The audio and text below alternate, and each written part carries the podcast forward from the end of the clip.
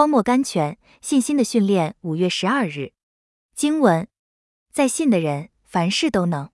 圣经马可福音九章二十三节。许多合理的祈求，有时被神故意严格，原因是为了神要教导我们信心的功课。在信心大学中有许多必修课：信心的试验、信心的实习、信心的忍耐、信心的毅力、信心的得胜等等。这些都是要花许多时间去学习的。圣经中的伟人亚伯拉罕、摩西、伊莱贾等，并非开始就是伟人，都是受过信心的训练以后，才能胜任神所为他们安排的地位的。以约瑟为例，圣经诗篇一百零五篇十九节说：“耶和华的话试炼他，试炼他的，并不是囚犯生活的苦楚，乃是早年神在梦中应许他的话，他将比他的哥哥们更高贵。”这句话常在他面前。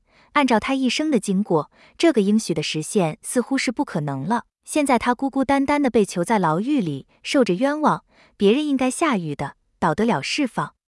他在监中不知祈求过多少次，求神使他恢复自由。可是神故意把他的祈求严歌，好使他在绝望中多学习信心的功课。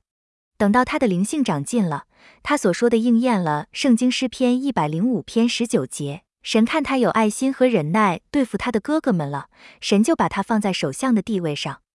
这样的经历是非常难受的。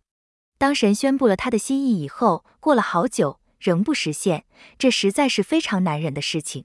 但是这就是信心的训练，这训练能使我们更认识神。你们的信心既被试验，就比那被火试验仍然能坏的金子更显宝贵。